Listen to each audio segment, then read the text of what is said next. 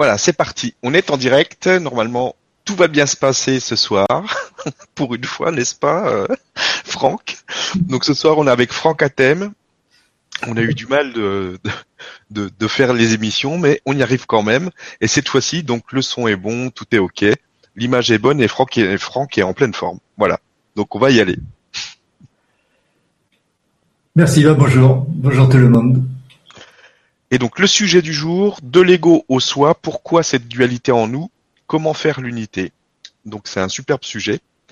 Donc je te laisse euh, en parler, et puis comme d'habitude, euh, donc on fera questions-réponses. Donc n'hésitez pas à poser vos questions bah, dès maintenant si vous si vous le souhaitez. Et puis euh, bah, on y répondra juste après. Voilà. Vas-y, je t'en prie. Oui, bah oui, effectivement, notre dualité, c'est la dualité universelle, c'est la même dualité pour tout tout est dualiste, tout est, tout est dualité.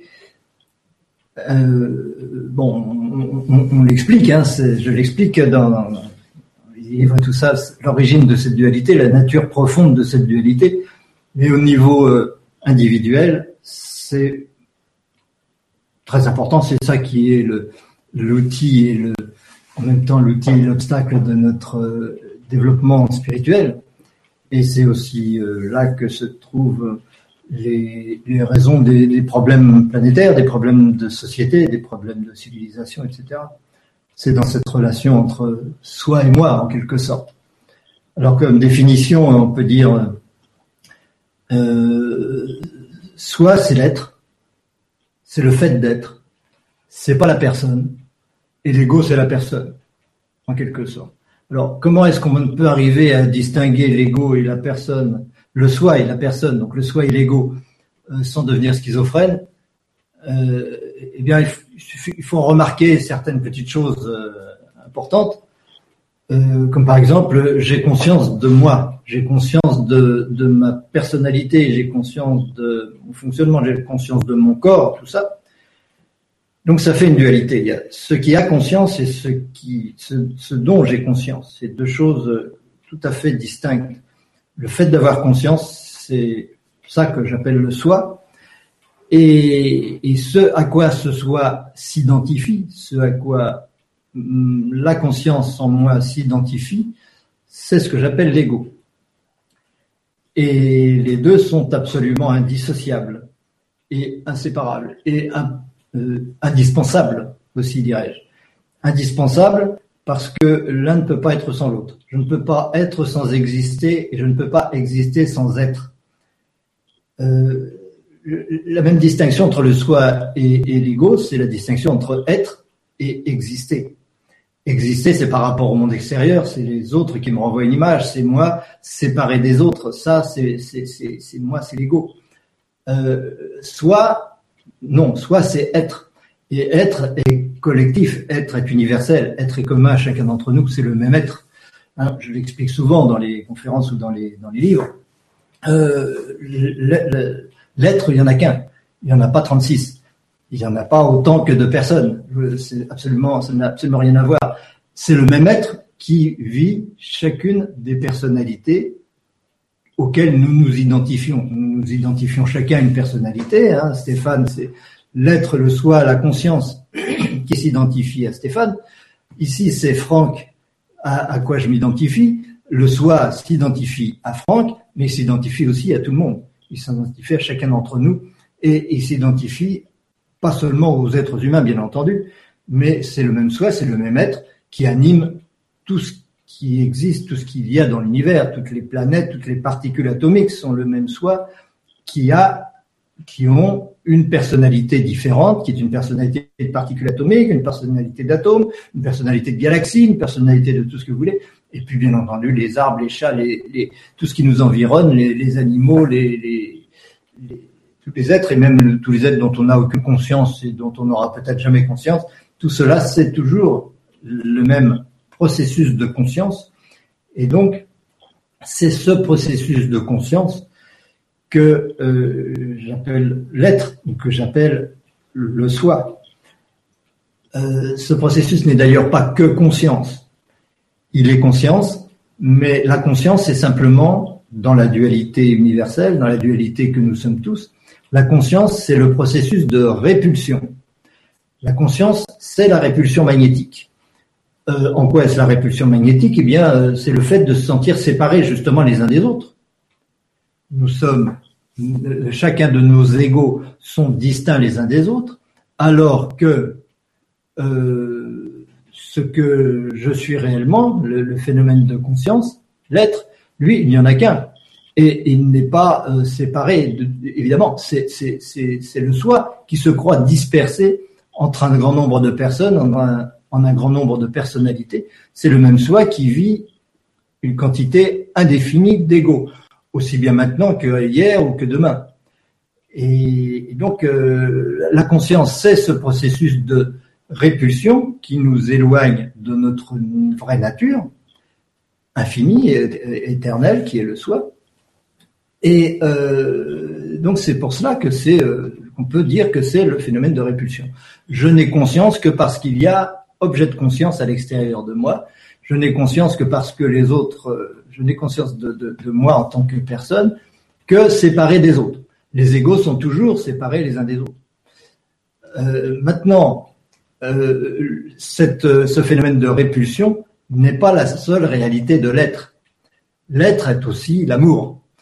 L'amour, c'est l'opposé, c'est le complémentaire de la conscience. C'est ce qui est, euh, ce qui est fait pour annuler la conscience. Qu'est-ce que je veux dire par là? Dire que l'amour, c'est ce qui est fait pour nous réunir, pour nous réunifier, pour faire que petit à petit, on s'aperçoive qu'on n'était pas multiples, qu'on n'était pas nombreux, mais qu'on est un. Et donc toute l'évolution spirituelle passe par l'amour, qui consiste à s'unifier avec tout ce qui nous entoure. Évidemment, c'est plus facile de s'unifier avec des êtres qui nous ressemblent, qui sont proches de nous, des êtres humains, etc. Mais euh, l'unité se fait et doit se faire aussi avec tout ce qui nous est antérieur en tant qu'humain, tout ce qui est euh, animal, végétal, minéral, etc., énergétique, et puis tout ce qui est un jour ou l'autre, tout ce qui nous tout ce qui nous est futur, ultérieur, tout ce que tous les égaux que nous vivrons dans le futur et que pour l'instant nous ne vivons pas. Alors, euh, il est important de comprendre tout de suite que euh, donc cette conscience passe son temps à essayer de se réunifier, mais la conscience est une donnée fondamentale, première et définitive. La conscience n'évolue absolument pas. Ce n'est pas le phénomène de conscience qui évolue. Le processus de conscience, c'est la répulsion une fois pour toutes.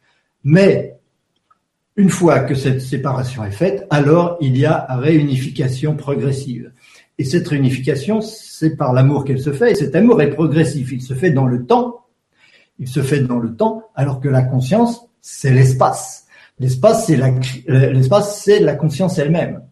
L'espace, c'est-à-dire la création du sentiment qu'il y a quelque chose à l'extérieur de moi et que tout est extérieur de moi et que l'infini m'est extérieur, c'est ça la conscience, c'est la répulsion. Il n'y a pas de différence entre conscience, espace et répulsion. Ce sont des façons différentes de parler de quelque chose de tout à fait identique.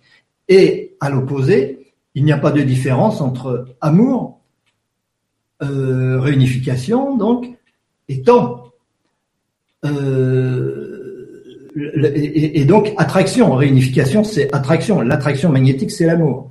Et la dualité magnétique, c'est répulsion-attraction. C'est clair, tout le monde a toujours euh, reconnu que le magnétisme était attractif et répulsif, et on démontre très facilement que tous les phénomènes physiques, tous les phénomènes spirituels, tous les phénomènes psychologiques, tous les phénomènes de l'univers s'expliquent simplement grâce à l'énergie magnétique. L'énergie magnétique qui est donc la dualité attraction-répulsion, et qui n'est pas du tout matériel, qui n'a rien de matériel et qui n'a rien de physique. C'est purement euh, quelque chose de purement spirituel, c'est la conscience et l'amour, et rien d'autre. Alors, quelle différence y a-t-il entre conscience-amour, c'est-à-dire l'esprit, et l'énergie? Pourquoi est-ce qu'on a deux mots? On dit d'une part il y a l'énergie, d'autre part il y a euh, l'esprit. Bien, c'est très simple. Euh, on parle d'esprit quand on parle de soi. Soi, c'est toujours l'esprit. Et on parle d'énergie quand on parle de l'univers, quand on parle de ce qu'on considère comme extérieur, qu'on considère comme dans l'espace. Cela, je l'appelle énergie. Même les physiciens sont d'accord sur le fait que tout est énergie, ça ne surprend plus personne. La matière, évidemment, c'est l'énergie, mais avant d'être de l'énergie, c'est de l'esprit, n'est-ce pas? Parce que l'énergie magnétique n'est que l'esprit considéré comme extérieur à soi, alors qu'en réalité, il n'est pas extérieur à soi. Donc, quelque part, le concept d'énergie est faux, il est fallacieux. Il n'y a pas d'énergie, il n'y a que l'esprit. Simplement, nous avons l'habitude du fait que notre ego se sépare des autres égos et fait que notre conscience qui est identifiée à cet ego euh, a l'impression que le reste de, l'infini ce n'est pas soi, alors que c'est soi, eh bien euh, cette, cette dualité, c'est cela qui nous donne qui nous donne ce sentiment de, séparation, c'est cela qui fait euh, euh qui, nous conduit à, à avoir besoin de nous réunifier tout simplement et, et, à croire que l'univers est matériel, à croire que l'univers est séparé et différent de nous. Alors pourquoi est-ce que l'univers nous paraît matériel? On en a parlé précédemment. Tout simplement parce que si l'univers ne me paraissait pas matériel, il n'y aurait aucune possibilité qu'il me soit extérieur. Il ne m'est extérieur et il n'est maintenu à l'extérieur que parce qu'il a une résistance. Et cette résistance, elle est, c'est la résistance de l'ego. C'est ce que j'appelle l'inertie du moi. C'est l'ego qui est fait pour se séparer du monde et c'est l'ego qui ressent la matière à l'extérieur. C'est pas l'esprit. L'esprit ne ressent aucune aucune euh, matière. C'est au niveau de l'ego que ça se passe. C'est au niveau de la superficie de nous-mêmes, là où se trouve l'ego, là où nous défendons par rapport au monde extérieur, que se trouve, que s'identifie la conscience. Pas? La conscience, elle est partout et en tout, mais elle ne s'identifie qu'à la superficialité de, l'ego. Elle, ne s'identifie que là où l'ego se heurte au monde extérieur. Là où l'ego peut dire ah là c'est plus moi, c'est l'autre. Là il y a la conscience et c'est ça qui fait qu'on s'identifie à l'ego. La conscience ne peut pas faire autrement que d'être identifiée à la membrane qui nous sépare du reste du monde, c'est-à-dire donc euh, notre ego, notre personnalité. C'est très important de le comprendre parce que c'est ça qui va tout changer évidemment dans nos vies, c'est de comprendre que je suis identifié à quelque chose que je ne suis pas, mais il est absolument normal et indispensable que j'y sois identifié. Vous comprenez ce que ça veut dire? Je, je sais que je ne suis pas mon ego, mais je sais aussi que j'aurai toujours l'impression d'être un ego. C'est absolument indispensable. La conscience est impossible sans ego. Euh, quand je dis ça, il y en a qui vont se dire euh, oui, mais euh, il y a des gens qui sont sans ego, etc. Non, c'est une autre façon de parler. On n'est pas sans ego, on est sans attachement à l'ego. C'est deux choses totalement différentes. Beaucoup de gens qui sont très spirituels n'ont pas d'attachement à leur ego, c'est-à-dire qu'ils ne se ne défendent pas prioritairement leur ego par rapport aux autres. Ils ne se sentent pas en concurrence avec le monde extérieur. Ils ne sont pas en conflit permanent pour avoir raison, pour avoir le pouvoir, etc. Cela, c'est le cas de seulement ceux qui sont identifiés à l'ego, mais s'y attachent. C'est-à-dire que non seulement ils y sont identifiés, mais ils y croient. Ils y croient au premier degré. Ils sont convaincus de n'être que cet ego et ils n'ont pas conscience d'être l'autre du tout. Alors que l'amour consiste à être l'autre aussi. Soit aussi, mais l'autre aussi. C'est-à-dire aimer son prochain comme soi-même. C'est strictement la même chose. L'amour, c'est toujours considérer l'autre comme soi. Et tant qu'on ne considère pas l'autre comme soi, on ne peut pas l'aimer. En réalité, bon, on s'en rend pas compte. Ça se passe tout à fait inconsciemment. Mais en réalité, je commence à aimer quelqu'un ou quelque chose ou un être, etc. Lorsque je commence à considérer que cela fait partie de moi. Donc le travail d'intégration, de réunification est déjà en cours et c'est à ce moment-là que je dis ah j'aime cette chose, je ne sais pas pourquoi, je ne sais pas d'où ça vient, mais j'aime ou j'aime cette personne, etc. En réalité, euh, cette personne, tous les êtres qui nous entourent font déjà partie de nous, ils font déjà partie de l'esprit, font déjà partie de notre conscience, mais nous les aimons euh, graduellement les uns après les autres au fur et à mesure que nous arrivons à intégrer qu'ils font partie de nous ou que nous en avons besoin pour être nous-mêmes. N'est-ce pas quand on aime quelqu'un, on se dit ah bah sans cette personne je suis perdu, je ne suis plus rien, je n'existe plus. Bah oui effectivement parce que euh, pour une fois je me suis rendu compte que il y avait une personne à l'extérieur qui faisait partie de moi. Et, et, et voilà, et je l'aime. Et bien un jour, je, il y aura d'autres choses, d'autres personnes, d'autres êtres que je considérerai comme faisant partie de moi, et l'humanité tout entière, et la planète tout entière, et l'univers tout entier, etc. Et, et tout cela, petit à petit, je dirais, j'aime cela. C'est normal. C'est cela notre évolution, c'est cela notre euh, développement spirituel, et c'est le seul développement qui existe toute l'évolution matérielle de l'univers est une évolution spirituelle. Les, arbres, les animaux, les, cailloux, tout cela évolue, tout cela est la conscience qui se croit des personnalités un peu moins évoluées que nous et un peu plus séparées euh, ou un peu plus, euh, d'une autre façon en tout cas que nous. Mais toutes ces, tous ces, toutes ces personnalités, tous ces égaux constituent ensemble le même être. Et c'est le même être qui les anime. Il ne faut pas dire que les cailloux ne sont pas animés, que c'est de la matière inerte, pas du tout. La matière n'est jamais inerte. Elle est constituée d'atomes qui passent leur temps à, à tourner les uns autour des autres. Et pourquoi tournent-ils les uns autour des autres? Eh bien, c'est comme nous, parce qu'ils voudraient bien finir, mais ils ne peuvent pas. Ils ne peuvent pas parce que comme il y a attraction et répulsion, l'attraction les oblige à aller l'un vers l'autre, mais la répulsion les maintient à une certaine distance. Et les, aimants vont se, parce que ce sont des aimants, tout est aimant puisque toutes les particules sont des, des particules constituées de leurs deux polarités, à la fois attractives et répulsives, parce que tout est ce magnétisme, parce que tout est l'esprit. Et donc, euh, ces particules sont des aimants qui, lorsqu'elle se, lorsque l'esprit se croit une particule, eh il, croit avoir à l'extérieur de lui d'autres particules atomiques. Comme nous qui sommes des humains, nous avons le sentiment d'avoir à l'extérieur de nous d'autres êtres humains. Et comme les planètes, elles n'ont pas en face d'elles des êtres humains, elles ont en face d'elles d'autres planètes. C'est toujours comme ça que ça fonctionne. C'est comme ça que la conscience se donne l'illusion d'un monde extérieur et, et qu'elle se permet de aimer ce monde extérieur. Donc chacun d'entre nous qui sommes, je parle d'entre nous, au niveau de l'univers tout entier, nous passons notre temps à essayer d'intégrer le monde et les particules atomiques font la même chose, c'est-à-dire que euh, pour pour s'unir, elles vont essayer de se mettre en attraction maximum et tomber les unes sur les autres. Et la plupart vont tomber les unes sur les autres.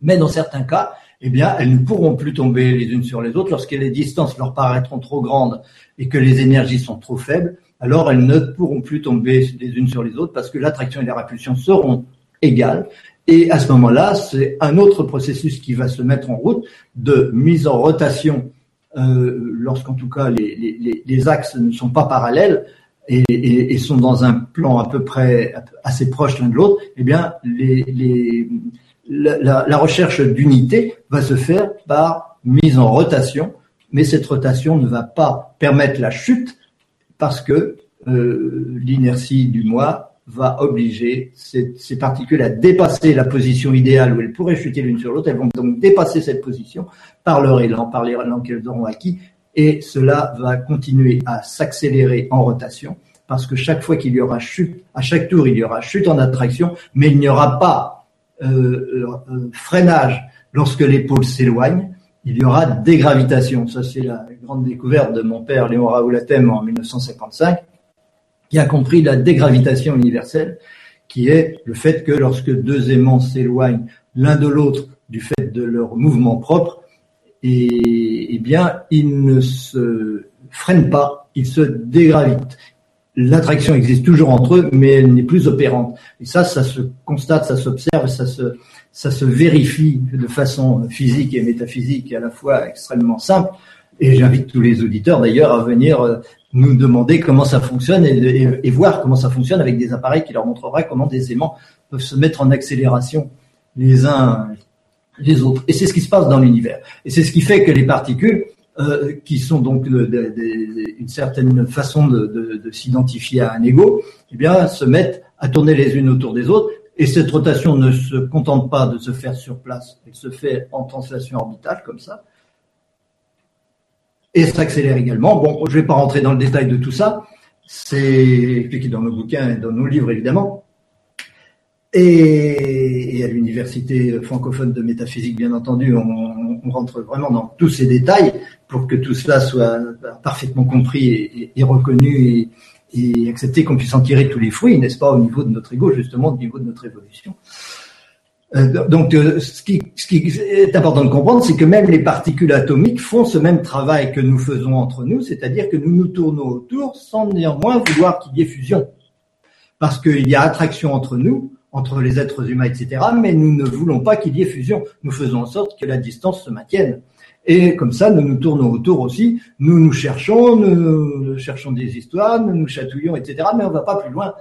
Euh, la fusion n'est jamais acceptée parce que la conscience maintient ces distances, de même, de même que les particules dans les atomes ou dans les planètes se maintiennent à distance les unes des autres. C'est toujours le même esprit, c'est toujours le même, la même conscience, c'est toujours le même amour qui fonctionne de quantité de façon différente. Alors quand on a saisi un petit peu ça, quand on a compris un petit peu ce principe-là, on a compris que les égaux sont multiples et à l'infini, qu'il y a une infinité de possibilités d'égaux différents, et que chacun d'entre nous est la conscience qui s'approprie un de ces égaux, tous absolument indispensables, mais tous absolument différents.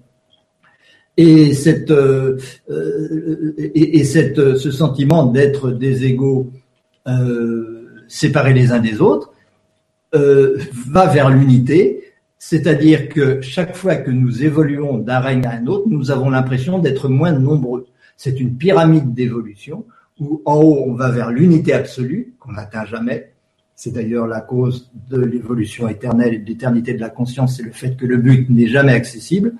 Mais chaque fois que nous passons d'une étape à une autre, eh bien, nous sommes moins nombreux. C'est-à-dire qu'il y a beaucoup plus de minéraux qu'il n'y a de végétaux, beaucoup plus de végétaux qu'il n'y a d'animaux, beaucoup plus d'animaux qu'il n'y a d'humains, beaucoup plus d'humains qu'il n'y a d'êtres que j'appelle les euh, manassiens, qui sont au niveau du causal, qui sont à l'étage au-dessus de nous, que nous, ne percevons pas, puisque nous ne percevons que ce qui nous est déjà acquis, ce que nous avons déjà intégré, qui est donc notre passé, l'énergie, les particules, les planètes, la matière euh, minérale, végétale, animale, euh, humaine, etc.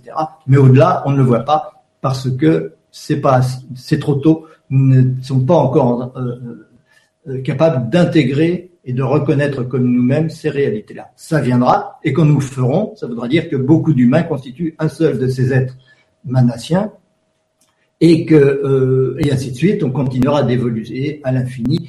Donc, en ayant de moins en moins, en étant de moins en moins nombreux, et en ayant un ego de plus en plus souple. Par conséquent, parce que plus on se, on, on avance vers cette unité du soi, évidemment, plus on inclut euh, les autres êtres de l'univers, plus l'esprit est souple, plus l'esprit, notre personnalité est souple, plus notre ego euh, est, sans attachement à la matière, sans attachement à ses prérogatives, etc.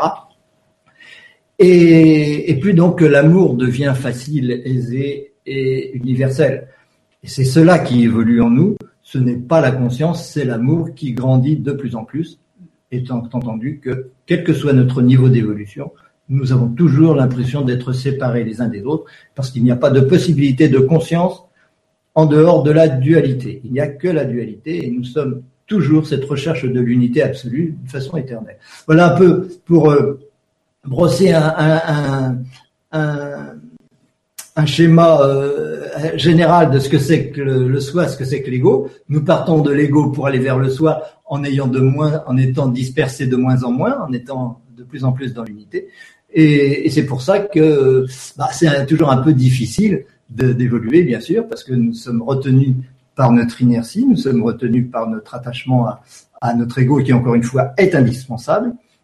Euh, mais notre attachement diminue avec le temps, puisqu'il diminue au fur et à mesure de l'expérience de confrontation aux autres, de relations avec les autres, etc.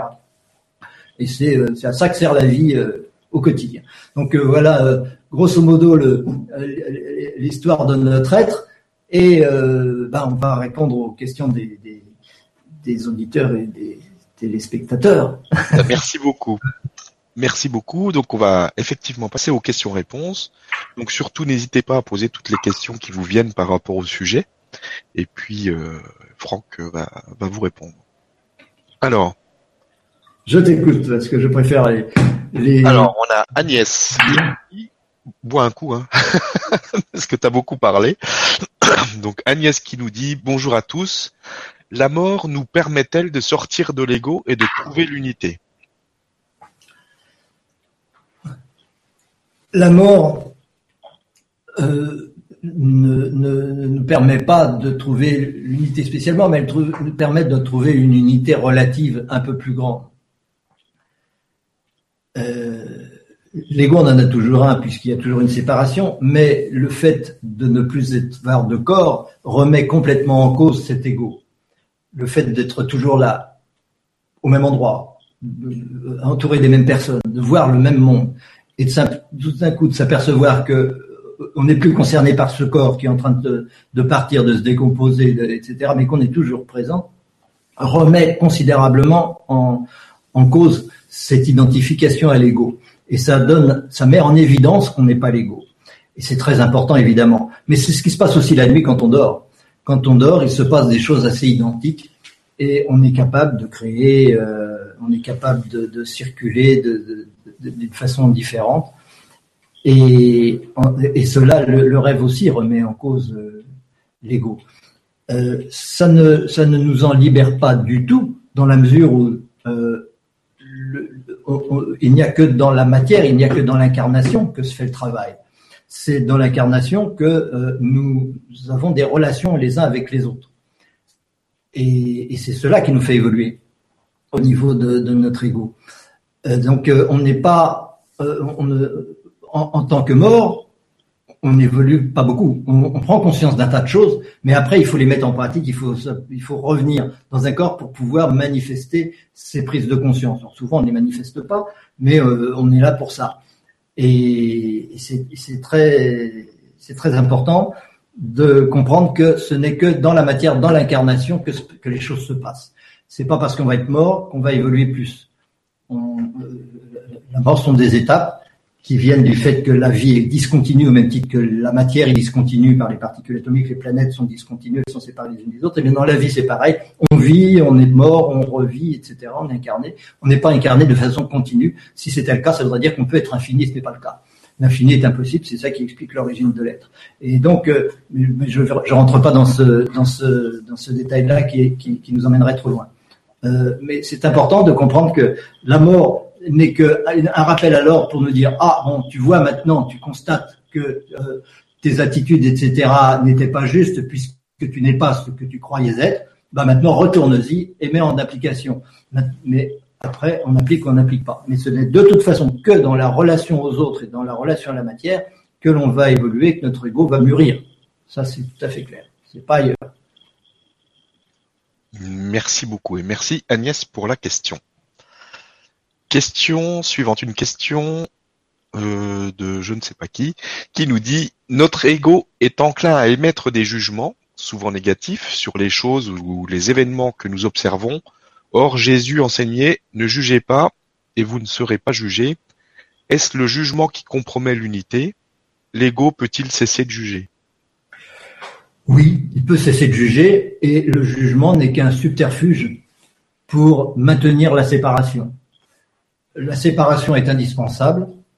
Elle utilise le jugement comme elle utilise la peur. C'est exactement le même processus pour euh, éviter d'évoluer trop vite. Euh, L'infini nous fait peur. L'unité nous fait peur.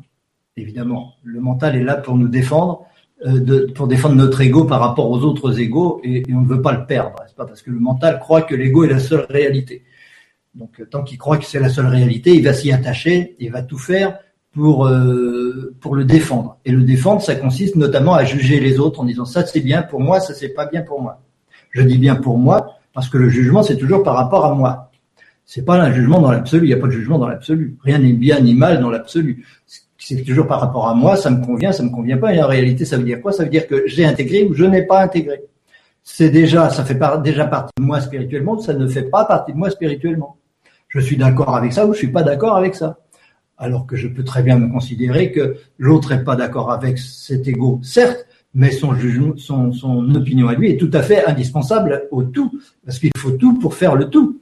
Euh, tout est absolument indispensable, tous les jugements, tous les, tous les, tous les, toutes les sensations, tous les, tous les destins sont indispensables pour réaliser l'infini. Donc euh, euh rien n'est bien ni mal, c'est simplement euh, moi qui ai besoin pendant un certain temps, tant que je veux défendre cet ego et, me dire bon, cet ego, j'y tiens absolument parce que s'il change, s'il est remis en cause, ça m'embête parce que je crois qu'il n'y a rien d'autre et donc je vais mourir, je vais disparaître, qu'est-ce qui va m'arriver, c'est l'horreur.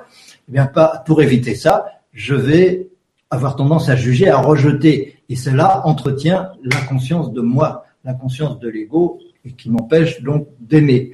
Ça, c'est tout à fait clair. Jésus, il avait évidemment raison de dire aimez-vous les uns les autres, mais ça se décrète pas pour aimer les uns les autres, qu'est-ce qu'il faut faire? Il faut comprendre que l'autre, c'est soi.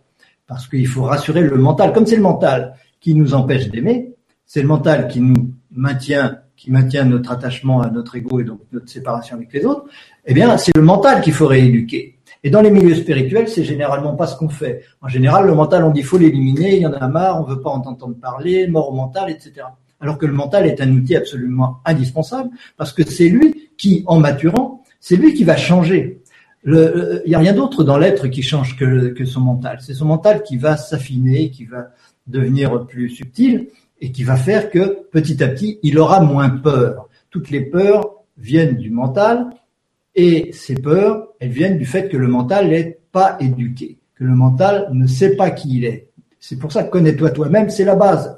Aimer l'autre comme soi-même, ça passe par connais-toi toi-même. Si on fait pas les deux, on n'y arrive pas. On peut pas dire, ça y est, je vais aimer parce que je sais qu'il faut aimer. Non, ça marche pas. Je peux pas me forcer à aimer. Je vais pouvoir aimer que lorsque mon mental, sera euh, rassuré et qu'il se dira, mais non, je ne suis pas ce corps, je ne suis pas cet ego. Bien entendu, je ne le suis pas.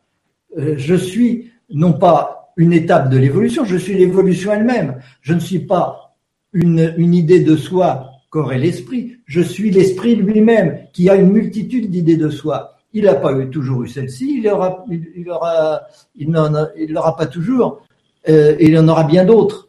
Euh, mais c'est toujours le même soi, c'est toujours le même être qui vit à travers tous ces égaux. J'ai pas toujours été Franck, je serai pas toujours Franck, et ainsi de suite et, comprendre cela permet de se dire, moi, ce que je suis, c'est l'évolution qui transcende tous ces égaux, pas seulement ceux auxquels euh, je, me suis identifié ou je m'identifierais en tant que, on pourrait dire en tant qu'âme, mais ça obligerait à rentrer dans encore d'autres définitions, d'autres détails, mais euh, je suis, mais même euh, au travers de tous les autres êtres dont quelque part je suis aussi euh, l'être qui les anime.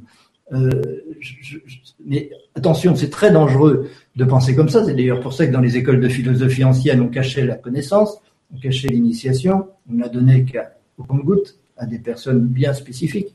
Mais aujourd'hui, les personnes spécifiques, il y en a plein la planète. Eh bien, euh, c'est très dangereux parce qu'on peut se dire, c'est moi, Franck, qui anime le monde, qui anime l'univers, qui fait tourner les planètes, etc., ou qui crée, qui suis créateur, etc ce qui est une erreur profonde. Franck ne crée rien du tout, mais c'est l'être qui crée Franck en même temps qui crée les autres. Et soit ce qui a conscience en Franck, c'est cela. C'est à cela qu'il faut petit à petit s'identifier de plus en plus. C'est là qu'est la difficulté, mais ça ne passe que par une rééducation mentale, évidemment. Et rééducation mentale qui passe aussi par l'expérience, les confrontations au monde, etc. Évidemment, la souffrance, etc., nous fait changer beaucoup. La méditation aussi, bien entendu, mais la compréhension, c'est de la méditation. C'est une forme de méditation comme une autre. Merci beaucoup et merci pour la question. Je suis un peu long dans mes réponses. non, non, mais c'est bien, hein, vas-y. Hein. Ça permet de répondre à d'autres questions en même temps d'ailleurs. ouais, non, mais c'est bien. Alors, on a une question de Vivien qui nous dit Bonsoir à tous. Est-ce que l'unité à réaliser n'est-elle pas celle de nos, de nos polarités intérieures, féminines et masculines? Merci. On, peut le dire aussi, parce que la dualité, c'est la même sous diverses formes. La dualité masculin-féminin, c'est la dualité yang-yin, hein, en termes taoïstes. Euh, ça veut dire quoi? Ça veut dire que euh, ce qui est féminin en nous, en fait, c'est ce qui est récepteur et ce qui est masculin, c'est ce qui est émetteur. Et ce qui est émetteur, en fait, c'est le fait, euh, c'est à la fois le yin et le yang sont inséparables. C'est à la fois la conscience et l'amour qui est d'une certaine façon le, masculin et c'est la conscience et l'amour qui est aussi le féminin. C'est difficile de distinguer les deux et de dire que l'un est l'un et l'autre est l'autre. Euh, c'est vraiment euh, complètement inséparable. Mais euh, notre, notre féminin, c'est la capacité à tout englober. Et le masculin, c'est la capacité à pénétrer tout ça, à, à, apporter, euh, apporter de la création, apporter euh, un, quelque chose de plus, quelque chose de, de, de, de nouveau qui féconde l'univers, qui crée l'univers. Et ce qui permet cela, ce qui donne sa forme à tout ça, c'est notre féminin. Et évidemment, on peut dire que l'ego et le soi ont aussi cette dualité. C'est-à-dire que le soi, c'est tout l'univers extérieur qui est là pour être fécondé par notre conscience, par notre volonté, par notre choix, nos choix de notre destinée. Mais ces choix, ces décisions de création sont des choix qui sont ou des choix de l'ego, ou des choix au service de cet infini, de cet absolu et de l'unité. Évidemment, ça change tout. Mais c'est quand même toujours le côté masculin qui crée, que ce soit d'un point de vue extrêmement spirituel ou d'un point de vue extrêmement égotique, c'est toujours cette, cette fonction de création qui est masculine en nous, et cette, cette, euh, cette fonction de, de, de, réceptivité, de capacité à, à donner une forme à, à, à ces principes masculins, euh, qui, est, qui est le féminin en nous. Voilà. Et donc l'unité des deux, évidemment, c'est l'unité de l'ego et du soi. L'unité de l'ego et du soi se fait par euh, remise en question de ce que l'on croit y être, et c'est toujours comme ça que ça se passe, ce sera toujours par remise en cause de son ego en tant que soi-même. Je ne suis pas mon ego, je suis le tout, et l'unité ne se fait que par identification à l'ego, euh, identification au soi, bien entendu.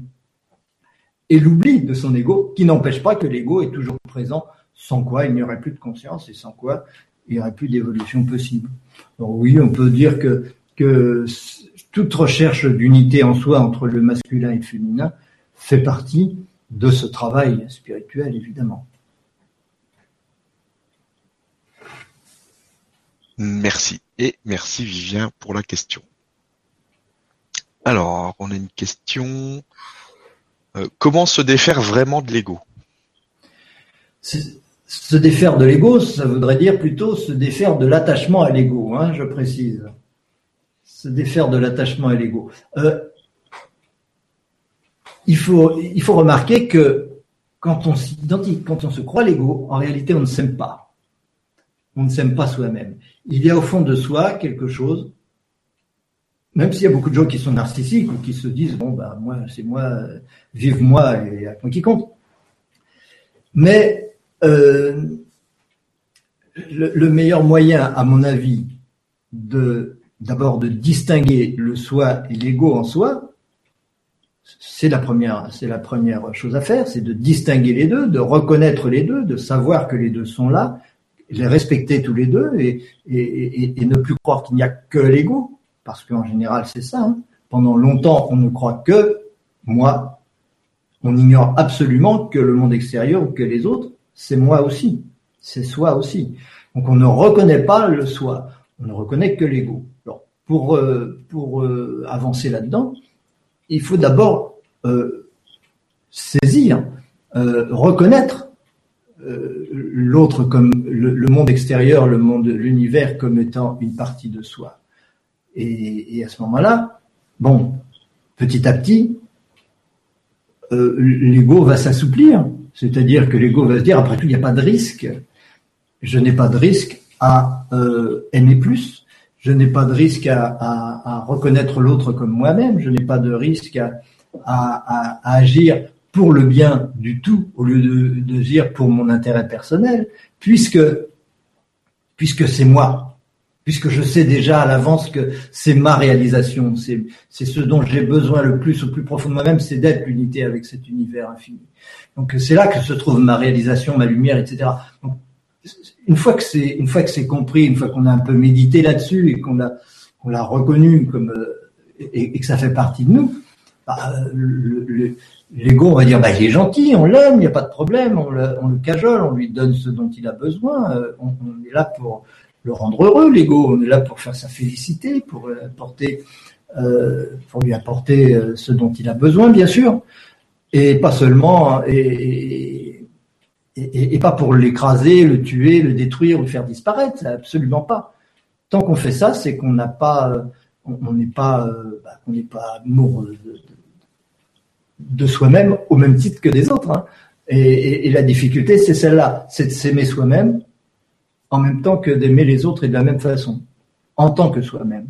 Aimer le, son prochain comme soi-même, c'est aimer l'autre en tant que soi-même, parce qu'on sait que c'est soi-même, parce qu'on ressent que c'est soi-même. L'empathie, tout ça, la, solidarité, ça commence par là. Hein.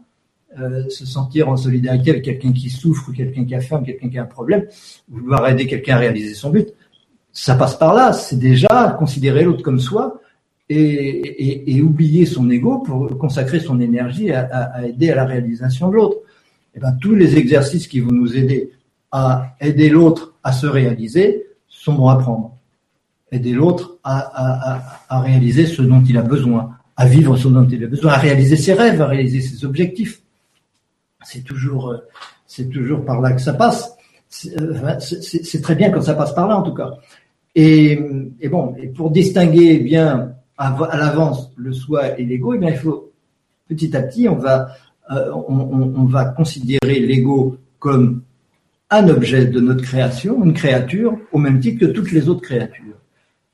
Euh, toutes les autres créatures sont au même titre que cet ego des personnes, des êtres, des, entités, des individus qui tous ont, le droit de vivre, ont besoin de vivre, sont nécessaires à l'ensemble, sont nécessaires pour que le tout soit réalisé. Et, donc celui-là aussi. Et donc euh, Franck aussi, il a besoin d'être aimé, il a besoin d'avoir à manger, il a besoin d'être entretenu, il a besoin qu'on lui apporte les choses qui vont lui faire plaisir, etc. Et c'est vrai pour tous les êtres. Et si je considère mon ego comme mon enfant, alors je suis le soi. Vous comprenez ce qui se passe? C'est très facile. Lorsque je considère que Franck est ma créature, mon enfant, quelque, un être, une personne euh, qui a des besoins, qui a besoin d'être heureux, etc., et que je dois lui donner ce dont il a besoin, parce que je ne suis pas Franck, mais c'est un appel, Franck, il a besoin de certaines choses. Bon, moi, je suis la providence pour lui. Je suis la providence pour lui, je suis là pour lui apporter ce dont il a besoin, en faisant rencontrer les personnes dont il a besoin, en l'aidant à, vivre les choses, à réaliser ses projets, à réaliser ses, objectifs, etc. Et donc, euh, c'est ça, j'aide les autres à se réaliser j'aide mon ego à se réaliser au même titre, ce qui veut dire que j'aime l'autre au même titre que moi-même et que je ne m'identifie dans les deux cas ni à un ego ni à un autre, mais au soi qui les relie et qui est la providence qui leur apporte, euh, qui est créateur, qui va leur permettre de se réaliser, qui va leur créer les circonstances qui vont leur permettre de se réaliser. Euh, voilà, c'est un vaste programme. Hein. c'est un programme difficile, délicat et qui prend des vies et des vies, bien sûr. Hein. On est tous là pour ça. Hein. Si c'était facile, il y a longtemps que ce serait fait. c'est clair. Mais euh, justement par rapport à la question de tout à l'heure et à celle-ci, par rapport à nos allers-retours euh, entre la mort et la vie, euh, comment se fait la transmission vu que quand on arrive dans la vie, on se souvient plus de, de ce qui s'est passé avant? Comment ça se passe? Oui, heureusement qu'on ne se rappelle plus de ce qui s'est passé avant parce qu'on ne pourrait plus vivre. Hein si, par exemple, si j'avais conscience que dans une autre vie, nous avons été sur le même champ de bataille et qu'on s'est trucidé mutuellement, on aurait peut-être du mal à se parler aujourd'hui. Je ne sais pas. Et si ça se trouve, ça c'est arrivé, on n'en sait rien. Donc, il, vaut mieux tout oublier, ça c'est clair. Donc, euh, nous sommes assez malins au niveau. Le, but est le créateur. Le but est le créateur et le but est intelligent. C'est-à-dire que pour aller vers le but, eh ben, tous les chemins sont pris de la façon la plus directe, la plus euh, judicieuse. Et le fait d'oublier ces incarnations précédentes, c'est judicieux, c'est important, et ça permet à un ego de se vivre pleinement, de vivre un destin et pas un autre en même temps, pas le mélanger avec plein d'ego. Ce qui n'empêche pas de rencontrer les mêmes personnes, évidemment. Parce que si on retrouvait pas les mêmes personnes, on pourrait pas évoluer. Comment voulez-vous évoluer s'il fallait toujours tout recommencer à zéro? Recommencer les expériences, les, rencontres, les problèmes qu'on a eus, etc., les guerres qu'on s'est faites et, et, et, que ce soit des nouvelles personnes avec qui euh, on va on va continuer d'évoluer. Non, pour évoluer, il faut qu'on retrouve grosso modo les mêmes personnes, pas uniquement les mêmes personnes et pas toujours les mêmes personnes, mais globalement on se réincarne avec les mêmes les mêmes les mêmes personnes, quoi, les, mêmes familles. Euh, on, inverse, un coup c'est l'un, un coup c'est l'autre, c'est pas grave. Mais en tout cas, le contact reste le même. Et, et donc la, la, la mort nous permet de, de continuer, la vie, l'incarnation nous permet de continuer ces évolutions, de continuer ce travail, euh, à condition d'oublier. Et, et, à condition aussi, euh, ben, à condition de rien d'autre, Il faut oublier, et après on vit au premier degré, on vit, on vit son incarnation comme on doit la vivre, et puis c'est tout. Mais la mort ne fait que remettre les compteurs, non pas à zéro, mais euh, disons, réinitialiser l'histoire pour qu'on puisse euh, reprendre les choses euh, d'une bonne façon, avec d'autres destins à vivre, avec d'autres réalités à vivre, avec d'autres relations à vivre, qui n'étaient plus possibles avec l'incarnation précédente. Merci beaucoup. Alors, on a une question de Christine qui nous dit pourquoi euh, l'ego prend énormément de place? Gratitude. Bah, euh, ça, ça dépend de nous. Hein. Ça dépend de nous. Il prend plus ou moins de place. En réalité, il, prend très peu de place, puisque par rapport à l'infini, il est juste euh, une petite membrane minuscule qui sépare tout notre passé, toutes nos mémoires, tout ce qu'on a vécu, de tout ce qu'on n'a pas encore vécu, tout le monde extérieur qui est infini. Et juste à la, à la jonction des deux, là où je me situe, là où je me sépare des autres, là se trouve l'ego. Alors ça prend pas beaucoup de place du tout. C'est rien du tout. Mais il prend beaucoup de place dans notre vie parce que euh, c'est là que la conscience se situe. La conscience, ma conscience ne se situe ni dans le monde qui m'entoure, ni dans mon passé. Je peux y avoir accès. Je peux avoir accès au monde qui m'entoure, je peux prendre conscience d'un tas de choses à l'extérieur et je peux aussi me remémorer un tas de choses à l'intérieur. Mais l'ego, il est au, milieu entre les deux. Ce que j'ai déjà acquis, mes mémoires, et ce que je n'ai pas encore acquis, qui est l'univers infini, que je n'ai pas encore exploré et que je n'ai pas encore intégré. Et, je ne suis conscient qu'à la séparation des deux. Donc, ça prend beaucoup de place parce que c'est de ça que je suis conscient. Je suis pas conscient du reste, en fait. Je suis pas conscient d'être l'autre reste de l'univers. En fait, euh, la plupart du temps, il y en a qui peut crever là-bas au bout de la planète. J'en ai rien à cirer. Ça, c'est habituel c'est normal puisque je suis euh, euh, provisoirement, je suis identifié à mon à mon ego. Mais un jour, je reconnaîtrai que l'autre là-bas au bout du monde, c'est moi aussi, et je ressentirai, je percevrai son besoin, et donc j'irai l'aider à, distance le plus que je pourrais, euh, parce que j'aurais réussi à, me, à, faire en sorte que mon identification juste à ma mémoire, membrane, juste à ce, que, ce qui me distingue des autres, ce n'est plus moi, ce n'est plus cela que je considère comme moi. Et, voilà. Et mon passé, c'est pareil. Mon passé, je l'ignore globalement, mais j'en, suis la, la, quintessence, j'en suis la, résultante. Et j'ai pas besoin de me remémorer toutes mes mémoires, etc. C'est pas nécessaire. Je sais que de toute façon, tout l'enseignement de ces mémoires, il est ici, il est présent. Euh, il y a encore des tas d'enseignements par rapport à ces mémoires que je dois acquérir, mais ça viendra. Et, en tout cas, euh, mon ego, il prend de la place aussi longtemps, il prend beaucoup de place aussi longtemps que euh, je considère que moi, c'est Franck. Je suis Franck. Et puis un jour, je me dirai, ben non, Franck, c'est un, objet de conscience comme un autre dans l'infinité des objets de conscience et, des êtres qui sont animés par je, par le soi. Tous ces êtres euh, ont la même valeur, ont la même nécessité et, voilà, et dans ce cas-là, mon ego, il prend beaucoup moins de place, évidemment. Il doit prendre beaucoup moins de place dans ces conditions. Donc c'est une évolution permanente. Il faut pas être impatient et se dire, oh là là, je suis nul parce que je m'identifie à l'ego. De toute façon, je m'identifierai toujours à l'ego. Mais euh, avec, sans être dupe de cet ego, sans, euh, sans que ce soit cela qui dirige ma vie et que ce soit au nom de cet ego et pour le, uniquement pour l'intérêt de cet ego, euh, que j'agis ou que je décide. Non, non, ce sera le contraire. Ce sera pour le, pour le bien du tout que je gérerai cet ego. Cet ego deviendra un outil. Cet ego, il est fait pour être un outil de réalisation de cette personne comme des autres personnes et de tout l'univers et de toutes les êtres de l'univers. Euh, c'est un outil, un outil du soi. Donc, et tant que je ne le considère pas comme un outil et que je le considère comme euh, la, seule, ma seule raison d'être. Et, donc, il faut que je fasse tout pour que ce soit cet ego qui soit entretenu, que ce soit cet ego qui soit euh, au premier plan, que ce soit cet ego qui s'impose, qui ait raison, etc. Eh ben, euh, tant que je suis dans cet état d'esprit, évidemment, euh, les choses vont mal pour tout le monde. elles vont mal pour les autres, elles vont mal pour la planète, elles vont mal pour tout le monde. Et puis un jour, un jour, dans une autre dimension, tout le monde est, est d'avis contraire et tout le monde considère que son ego n'est qu'un outil pour rendre service à l'autre, et à ce moment-là, on est sur un paradis, on vit un paradis, une autre dimension, évidemment. Mais c'est à notre portée, bien sûr. Merci beaucoup. Et merci Christine pour la question. Question suivante. Une question. Alors, s'il n'y a pas de conscience sans ego, alors toute forme de vie consciente a un ego. Comment les animaux gèrent-ils leur ego? Pourquoi donnent-ils l'impression de réaliser l'unité mieux que les hommes? Que pouvons-nous apprendre de leur expérience de vie? Oui, c'est une très très bonne question.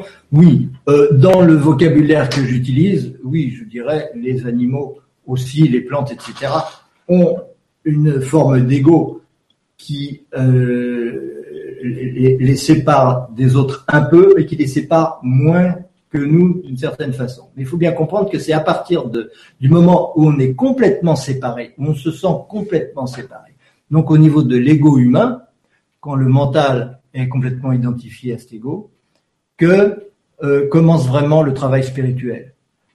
Tant que ce n'est pas le cas, on est en formation en quelque sorte, euh, on est toujours en formation de toute façon, tant que ce n'est pas le cas, le fait d'être dans l'unité n'a pas vraiment de signification. Un animal, il, vit l'unité jusqu'à un certain point. Il vit l'unité, mais il n'est pas très solidaire des autres animaux, il faut bien le reconnaître. il est très rare qu'un animal intervienne pour sauver un autre animal. C'est tout à fait exceptionnel. Ça arrive. Ça arrive. Ce qui veut bien dire qu'il y a... Tout existe. Tout existe. Euh, il y a des, des, êtres très spirituels qui sont sous forme animale, certainement, etc. Euh, il y a des animaux qui sont solidaires, qui sont capables de ce genre de solidarité, mais en général, non. En général, ils vivent une unité qui est une unité euh, peu, peu consciente. Et, cela fait que leurs relations, les relations qu'ils peuvent avoir ne sont pas très formatrices au niveau spirituel. Pour qu'on commence vraiment à évoluer spirituellement, il faut se sentir profondément séparé de l'autre. Et ça, c'est le point de départ de l'être humain. Le point de départ de l'être humain, c'est de sentir, c'est moi, c'est pas l'autre. Et puis voilà. Et au départ, évidemment, ça a des conséquences dramatiques parce que personne n'est capable de faire le mal autant qu'un être humain.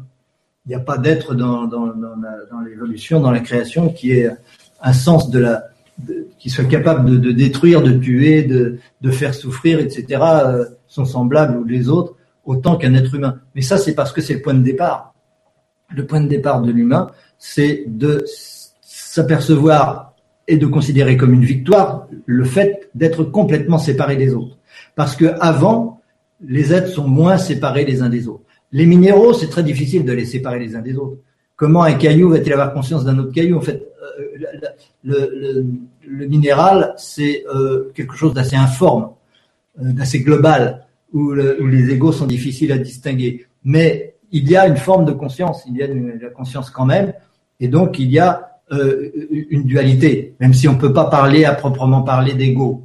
C'est pas vraiment un ego, mais c'est une dualité qui fait qu'il y a conscience. Et lorsque un, caillou tombe par terre, eh ben, il, a, il, a, un peu conscience de ça. Et, il est en unité lorsqu'il est tombé, et tant qu'il n'est pas tombé, il, cherche l'unité, évidemment. La façon d'aimer pour un minéral, c'est la gravitation, enfin c'est l'attraction euh, gravitationnelle, l'attraction. Euh, euh, alors que la façon d'aimer pour un végétal, c'est une façon d'aimer qui est déjà un petit peu plus personnalisée. Mais la distinction entre deux végétaux n'est pas très facile à faire non plus. Un brin d'herbe, c'est pas un autre brin d'herbe, certes, mais entre eux, il y a une, fusion quand même qui s'opère et dans une même forêt, il y a, une unité de l'être quand même où les, arbres ne se distinguent pas beaucoup les uns des autres, mais se distinguent un peu les uns des autres quand même, beaucoup plus en tout cas qu'au niveau minéral.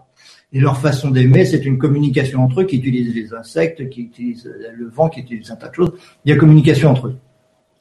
Au niveau des animaux, le sentiment de solitude est encore plus grand, et beaucoup plus grand, parce qu'au niveau des végétaux, il n'y a pas encore sentiment de solitude. Euh, chez les animaux, il commence à apparaître. Et chez les humains, il est complètement établi. L'être humain se sent seul. Et il se sent son ego complètement séparé des autres au départ. Et, le seul moyen de s'en sortir, c'est de se bagarrer, de se défendre et de s'imposer aux autres, évidemment. Comme un dinosaure s'imposer aux, autres. Euh, mais ce n'est vraiment qu'à partir de ce moment-là, du moment où nous nous sentons vraiment séparés les, uns des autres, et donc que nous sommes complètement identifiés à notre ego, que le travail commence. Les autres animaux, les autres euh, règnes de l'univers n'ont pas un ego défini et ne s'identifient pas de la même façon, mais c'est quand même une forme de la conscience, certes moins élaborée que la nôtre. Enfin, c'est pas que la conscience est moins élaborée, je disais tout à l'heure qu'elle n'évolue pas. C'est toujours de la conscience, il y a toujours la même dualité, mais euh, il n'y a pas d'identification comme, comme il y a chez nous. L'être humain, c'est pour ça d'ailleurs que dans la tradition alchimique, on dit que l'être humain est le médiateur de l'univers, c'est-à-dire que jusqu'à l'être humain, l'évolution se fait d'une façon physique, extérieure, jusqu'à ce qu'on se trouve vraiment séparés les uns des autres. Et à partir de l'être humain, eh ben, on commence à euh, intégrer l'autre de façon qui n'est pas physique, de façon qui est spirituelle. C'est pas la même chose. il y a plein de, il faudrait rentrer dans plein d'autres considérations aussi pour euh, répondre à cette excellente question. Merci. Merci beaucoup. Euh, et justement, euh, l'étape après l'être humain, est-ce que tu peux nous en parler un peu? Bah, il est là, mais on le voit pas. ouais. Comment est-il, quelle forme a-t-il Ça, on s'en fout, ça n'a pas d'importance. C'est comme nous, on est des êtres humains, mais le fait d'avoir deux bras, deux jambes, d'avoir une peau, des poils, etc., c'est pas spécifique à l'être humain. Des êtres humains qui peuvent avoir une toute autre forme sur d'autres planètes, etc., ça n'a pas d'importance. La forme importe peu. Donc la forme de ces êtres qui sont au-dessus de nous aussi importe peu. Elle peut être, euh, peut prendre dix mille formes différentes. Ce qui compte, c'est le principe. Le principe, c'est que ce que nous, en tant qu'êtres humains, nous sommes capables de faire au niveau de l'amour, eh ben, eux sont capables de faire beaucoup plus parce qu'ils partent d'un point de départ qui est nous ne sommes pas séparés les uns des autres. Nous, nous partons du point de départ où nous sommes séparés les uns des autres. Eux, ils partent du, principe que nous sommes déjà un seul être, que nous sommes déjà euh, un, seul corps, euh, comme des cellules constituent un seul corps, n'est-ce pas? Euh, Nos cellules, elles ignorent que nous existons. Mes cellules, elles ne savent pas que Franck existe mais elles font tout le travail pour que Franck existe. Donc elles sont conduites par un but qu'elles ignorent et chacune fait son travail de cellule par rapport aux autres cellules et en relation avec les autres cellules, avec des échanges, etc.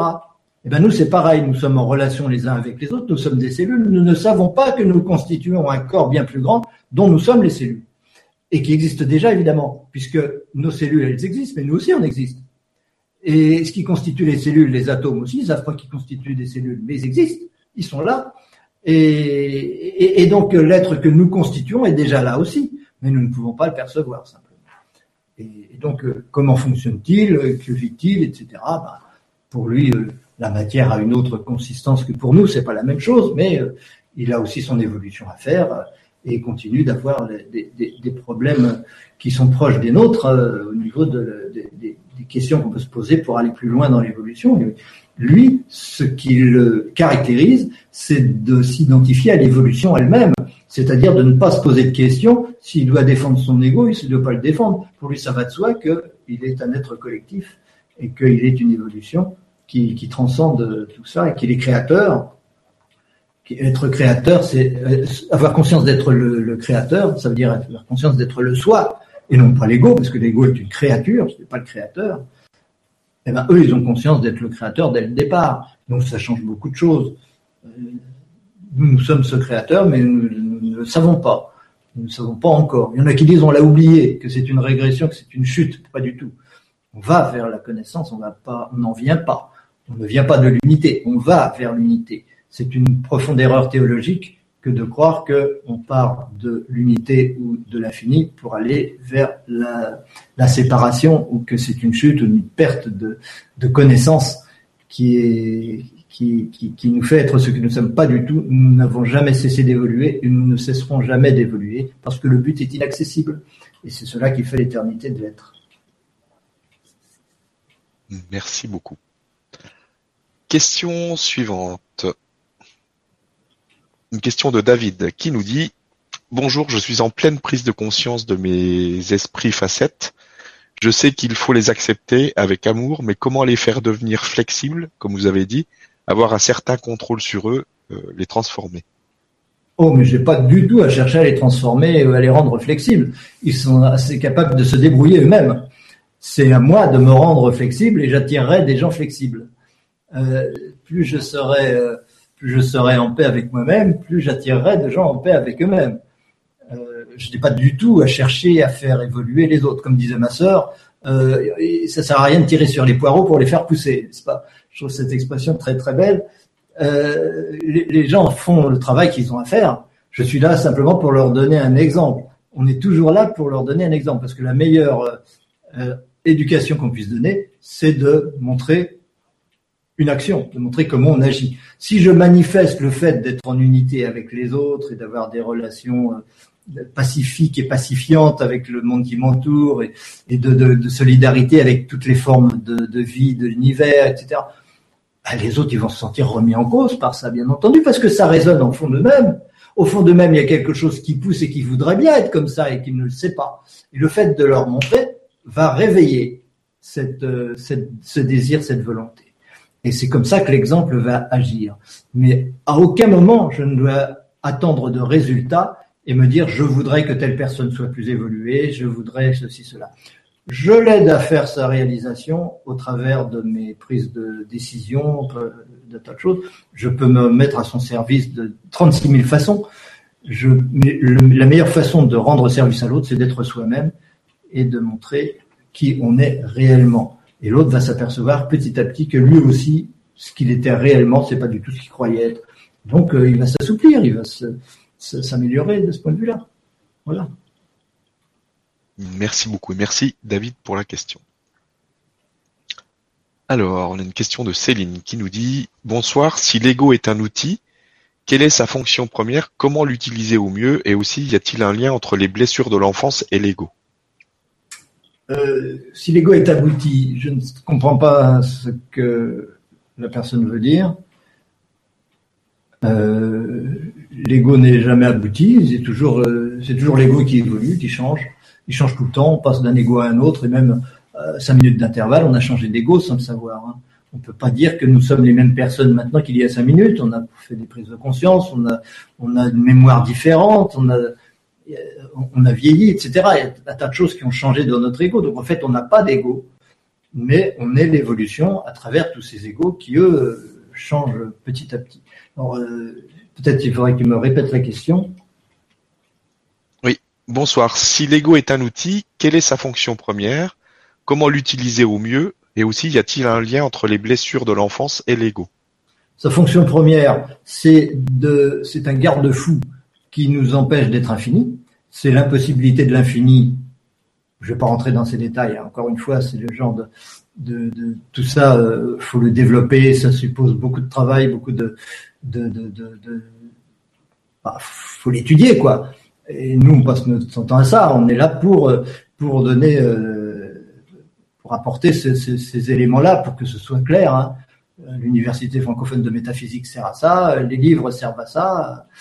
Euh, par exemple, bah, celui-là, c'est celui où on parle le plus de l'ego. Hein. C'est dans celui-ci que euh, on, tout, tout, ce qui concerne l'ego est, est là-dedans. Euh, et, et, et, donc, euh, bah, je profite de l'occasion pour le montrer. Hein, J'ai jamais montré. Bien sûr, bien sûr. Il est indispensable parce que bah, c'est le, le, il manifeste l'impossibilité de l'infini. Nous sommes finis nous sommes délimités grâce à l'ego. Et nous ne pouvons pas ne pas être délimités, mais nous ne pouvons pas être délimités d'une seule façon, nous sommes forcés d'être délimités de toutes les façons possibles. Et chacun d'entre nous est une de ces façons d'être fini, parce que l'infini n'est pas possible. Tout ça, ça demande beaucoup à être travaillé. Et l'utiliser au mieux, donc c'est ça sa fonction première, hein. c'est ça qui fait qu'il est indispensable. Euh, l'utiliser au mieux, c'est ça, c'est l'utiliser en tant qu'outil d'évolution et avant tout de l'utiliser comme outil pour aider l'autre à réaliser son propre but, son épanouissement. Aider l'autre à s'épanouir, mon ego est là pour ça. Et évidemment, au travers ça, cet ego va aussi s'épanouir. Mais on va jamais s'épanouir soi-même en se disant euh, faut que je m'épanouisse, faut que je m'épanouisse, qu'est-ce que je peux faire pour m'épanouir? On va le faire un petit peu, mais ça va pas donner grand-chose l'épanouissement, il passe toujours par l'autre. Il passe toujours par euh, aider l'autre, être au service de l'autre, etc. Il n'y a pas beaucoup d'autres solutions. c'est ça l'utiliser au mieux, bien entendu.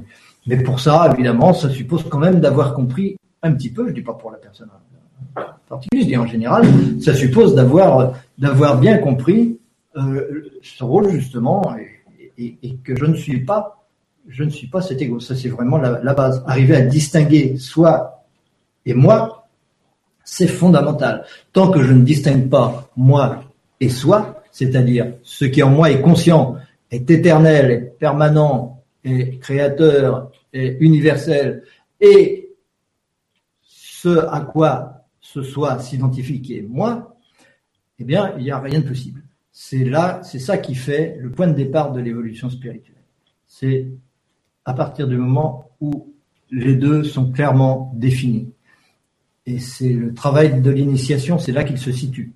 La différence entre un initié et un aspirant, c'est-à-dire quelqu'un qui voudrait être initié, c'est le fait de distinguer ou ne pas distinguer en soi ce qui est l'être et ce qui est la personne. Une fois que c'est fait, il s'agit de mettre en œuvre cela et réaliser ce soi, c'est ce qu'on appelle la maîtrise. C'est au-delà de l'initiation. Mais ce n'est, au départ, tout le monde est un aspirant, bien sûr. Tout le monde est quelqu'un qui a envie, tous les gens, en tout cas, qui s'intéressent à la spiritualité, qui écoutent des émissions comme ça, etc., sont des aspirants. C'est des gens qui ont décidé d'évoluer. Et ça, c'est déjà formidable. Pour des, pour commencer, parce que tout le monde, c'est pas le cas de tout le monde, bien sûr.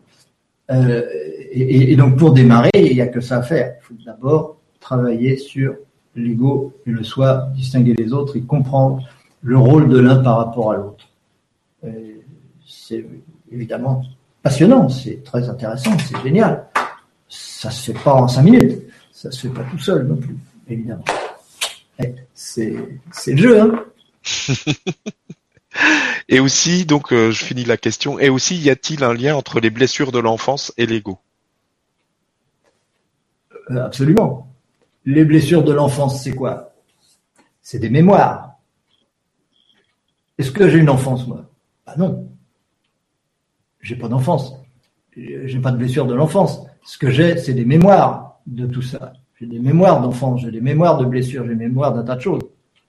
Et ce sont ces mémoires qui sont ou pas actives.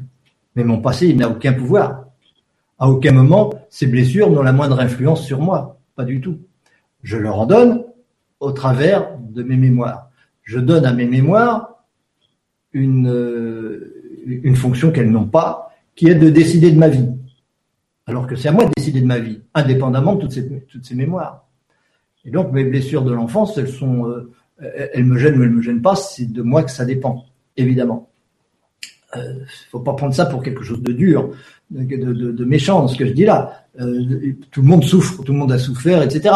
Mais après, il s'agit de savoir ce qu'on en fait. Et est-ce qu'on en tire de l'évolution?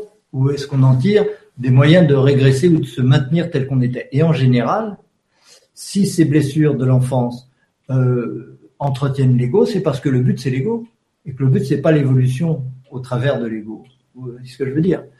Euh, je peux très bien utiliser mes mémoires, mais c'est inconscient que ça, ça, se fait inconsciemment évidemment. Ça se fait inconsciemment, mais je peux en être averti.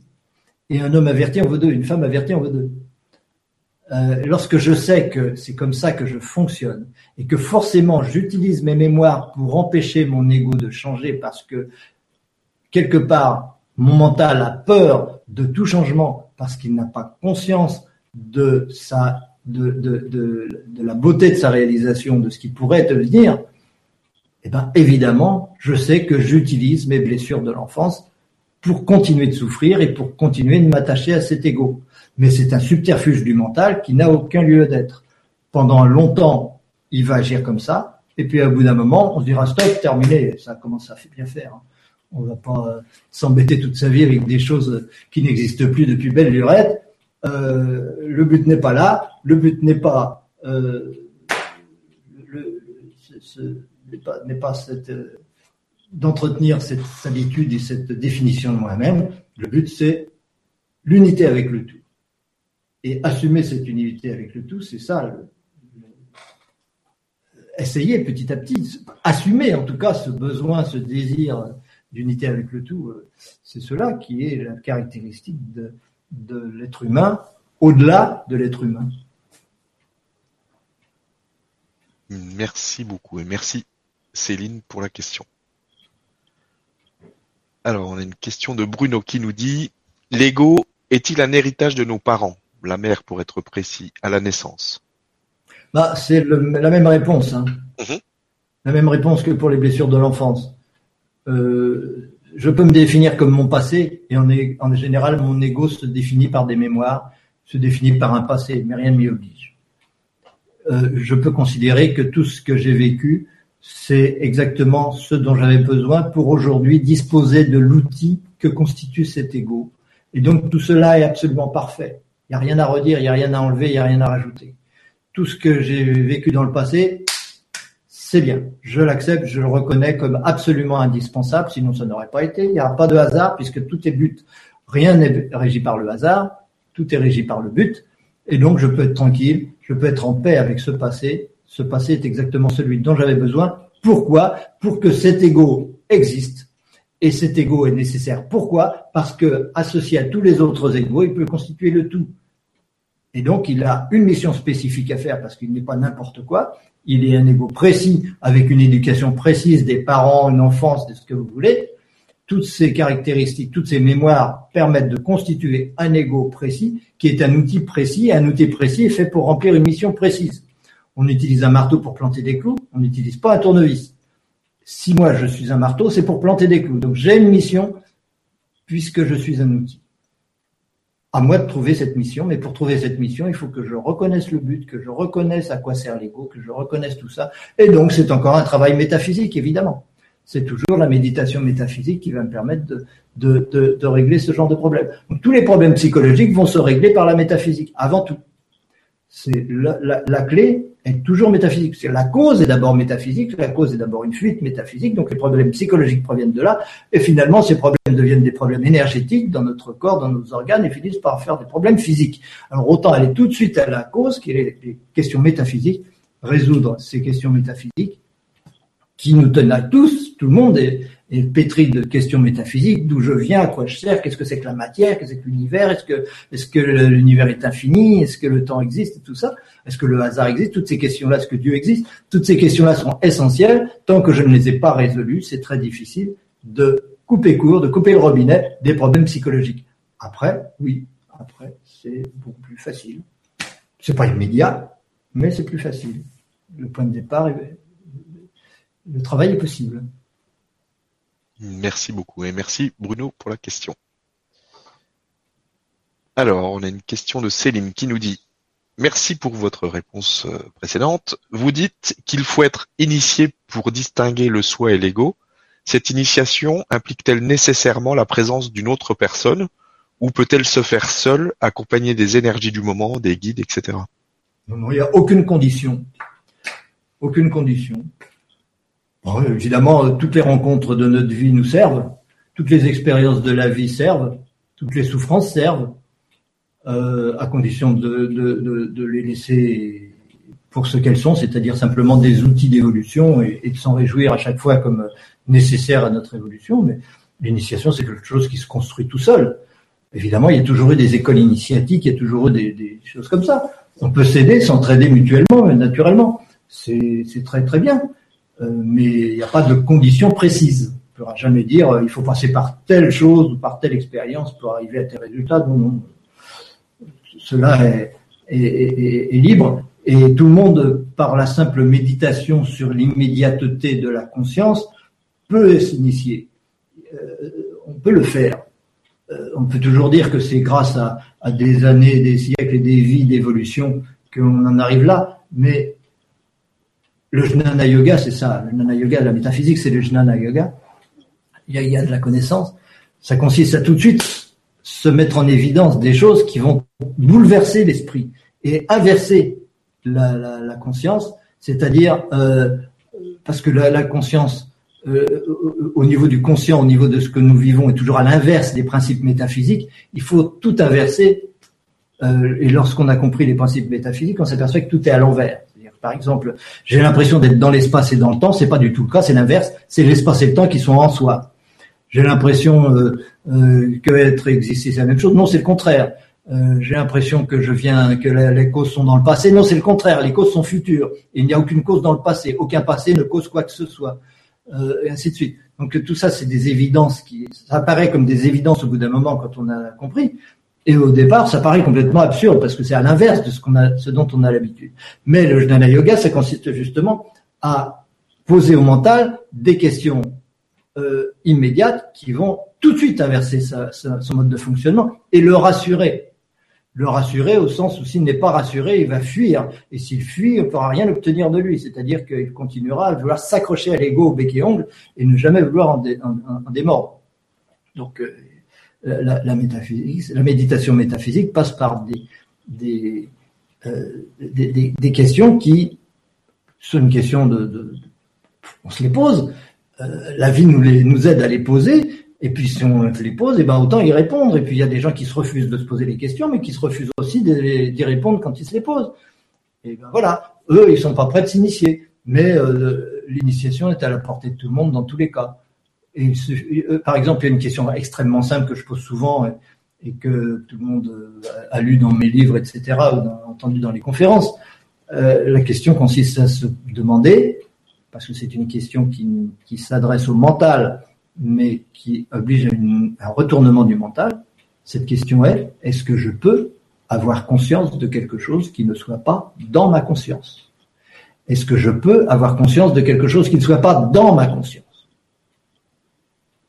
Chacun euh, peut, se poser cette question et chacun peut y répondre. La réponse, elle est évidemment non. À partir du moment où j'ai conscience d'une chose, c'est que cette chose est dans ma conscience qui n'est pas extérieure à ma conscience. Si elle est extérieure à ma conscience, il n'y a aucun moyen, aucune possibilité de la connaître, d'en avoir conscience, de l'aimer, de communiquer avec. C'est pas possible que c'est pas dans ma conscience. Donc, à partir du moment où je connais quelqu'un, où je reconnais l'univers, etc., c'est que cet univers est dans ma conscience. Et s'il est dans ma conscience, alors je peux l'aimer, je peux communiquer avec. C'est ça qui fait que l'illusion, le, fait de dire que tout est illusion, n'est pas méchant, il ne doit pas faire peur au mental. Le mental, il va s'habituer, se, se, se, familiariser avec ça et ne plus du tout avoir peur de ça et dire, bah oui, évidemment, c'est absolument nécessaire. Le mental, il va toujours nous faire prendre des vessies pour des lanternes, nous faire peur avec des mots comme le néant, par exemple, fait peur au mental, l'illusion, ça fait peur au mental, la responsabilité créatrice, ça fait peur au mental, et ainsi de suite. Alors que c'est l'inverse, n'est-ce pas? Euh, C'est les meilleures choses, c'est les plus belles choses qui soient, c'est les choses les plus indispensables, les plus vraies qui soient, mais euh, le mental, pour s'accrocher à l'ego, est obligé d'évacuer ces, choses-là en nous faisant croire que c'est pas bien.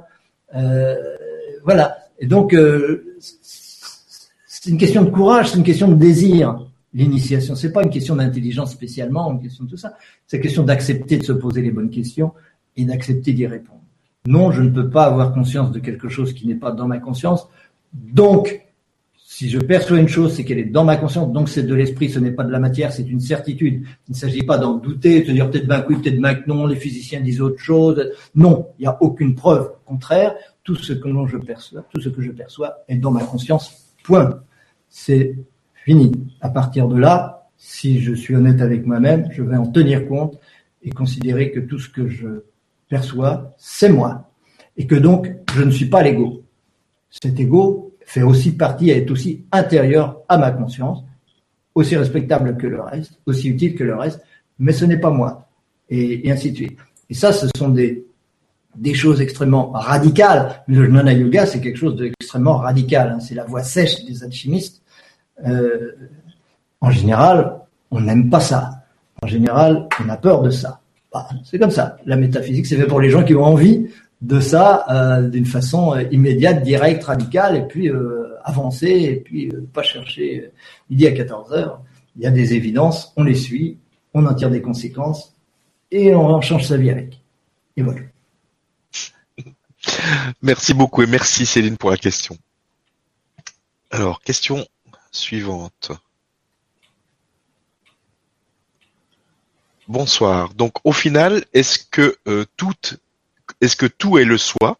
L'ego, le mental, toutes ces projections sont-elles un jeu du soi, jeu pour lequel je me prends pour l'acteur principal avant de constater que je peux être euh, que spectateur jouissant de ce jeu? Oui. Euh, ben oui, moi j'aurais tendance à répondre oui, tout est le soi, l'ego fait partie du soi, il est absolument indispensable au soi, il en est le moyen. Euh, mais je ne vais pas être que spectateur non plus. Évidemment, être spectateur de mon ego, c'est un excellent exercice. Et on est tous un petit peu quelque part à la fois acteur et spectateur. On est aussi metteur en scène. On ne peut pas être que spectateur. On va être acteur aussi. Et on va être d'autant plus acteur, c'est très important d'ailleurs de cette remarque, on va être d'autant plus acteur qu'on aura compris. Parce que on peut, dans un premier temps, euh, prendre peur et se dire ouais tout est illusion donc rien n'a de valeur ou pourquoi s'embêter euh, autant crever tout de suite etc je suis seul la vie ne vaut pas la peine d'être vécue etc ça c'est une réaction fréquente lorsqu'on aborde euh, des, des, vérités métaphysiques comme ça. Mais c'est euh, c'est quelque chose qui doit passer. Et il faut être suffisamment solide au niveau de la avoir suffisamment d'éléments de réponse pour que cela ne soit pas euh, un danger. Et, et, ce ne sera pas un, enfin nous on prend les précautions qu'il faut, on fait en sorte que ce ne soit pas un danger, de, de faire en sorte que le mental soit soit rassuré et éduqué par rapport à tout ça.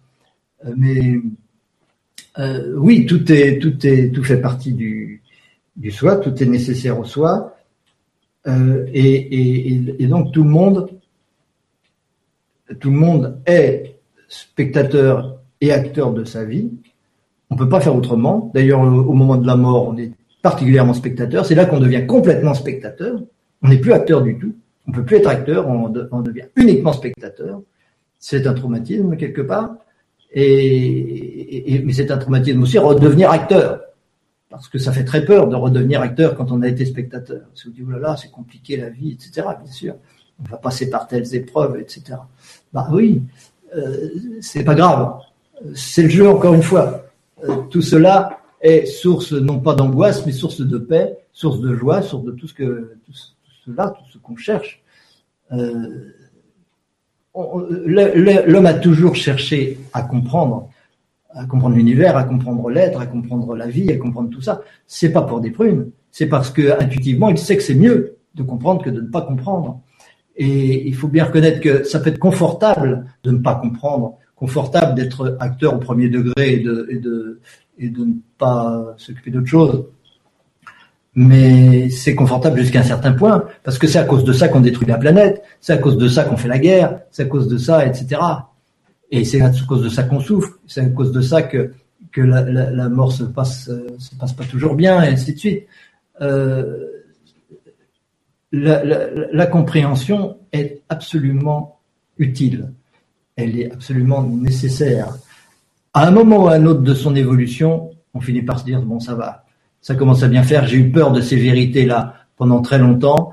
Euh, je m'en suis servi pour perdre pied, pour déprimer, pour me sentir seul, pour etc. Euh, ça commence à bien faire.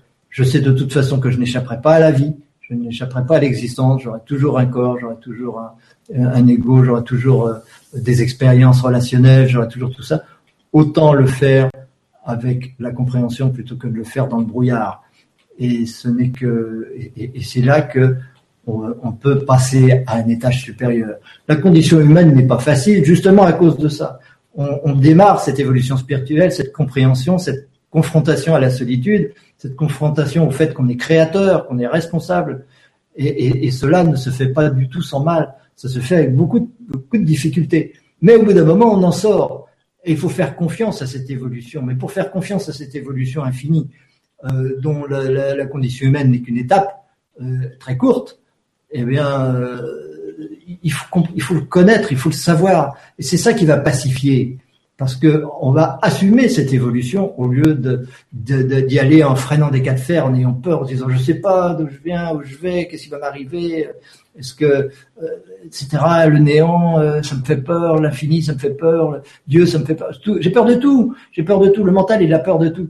Et évidemment, comme il a peur de tout, il se cache les yeux, il veut plus rien savoir et ne veut vivre que la matière immédiate. Voilà. Bon, je mange, je vais au café, je regarde le foot. D'ailleurs, félicitations à ceux qui regardent pas le foot ce soir. On le regardera après, vous inquiétez pas. Pardon. Tout ça, c'est des, c'est des, c'est des, En quelque sorte, c'est l'enfance de l'homme. C'est l'enfantillage de l'humanité. Mais ça passe, ça doit passer, ça va passer. Vous inquiétez pas, ça va passer. Il n'y a pas de souci. De toute façon, il n'y a aucun risque. Il n'y a aucun risque à la connaissance. Le seul risque, c'est provisoirement de perdre pied parce qu'on n'a pas, on n'a pas euh, tous les éléments. Mais on est là pour donner tous ces éléments, justement. On est là pour les donner, tous ces éléments. C'est utile à un moment de, de son évolution, quand on est prêt à passer dans l'autre plan, dans le plan supérieur, euh, au-delà de l'humain. Et beaucoup de gens aujourd'hui sont prêts à ça. Euh, et c'est toute la planète qui est faite pour ça en ce moment. Eh bien, c'est le moment de se poser ces questions et d'accepter les réponses aussi. Et de, de, se dire bon bah il n'y a aucune raison d'avoir peur de tout ça puisque de toute façon l'être est éternel. Puisque de toute façon il va vers un amour croissant. Et que plus il va évoluer plus il va comprendre plus il va aimer plus il va être dans la paix plus il va être dans la reconnaissance de l'autre et dans la joie etc il peut pas faire autrement même si provisoirement on dit aïe ça fait mal parce que j'avais l'impression que la matière existait j'étais attaché à la matière puis d'un seul coup je me perçois qu'il n'y a pas de matière et alors c'est pas grave ça change rien au fait que je suis assis sur une chaise on est, est assis sur une chaise quand même, euh, même si on sait que c'est c'est pas de la matière. Ça ne change rien à ça. C'est pas un problème. Ça va, on, ne va jamais perdre ni la conscience et encore moins l'amour qui va être croissant et de plus en plus au fur et à mesure qu'on évolue. Il n'y a pas de limite à l'évolution. Donc euh, intégrer intégrer ce qu'on fait là et où on va, ça ne peut qu'aider à évoluer et donc aider à aimer plus. On est là pour ça. Merci beaucoup et merci pour la question. Ah, une question de Marie qui nous dit comment avez-vous compris tout ça?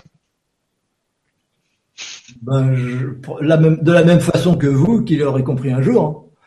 Euh, on passe tous par des étapes semblables. On n'y peut rien. C'est comme ça. Tous les étages de l'évolution existent en même temps. Donc, euh, existent en même temps tous ceux qui n'ont pas encore compris et en même temps tous ceux qui appliquent depuis belle lurette ce qu'on a compris, ce dont on parle ce soir. Tout, ça existe en même temps. Euh, on, est indispensables les uns aux autres.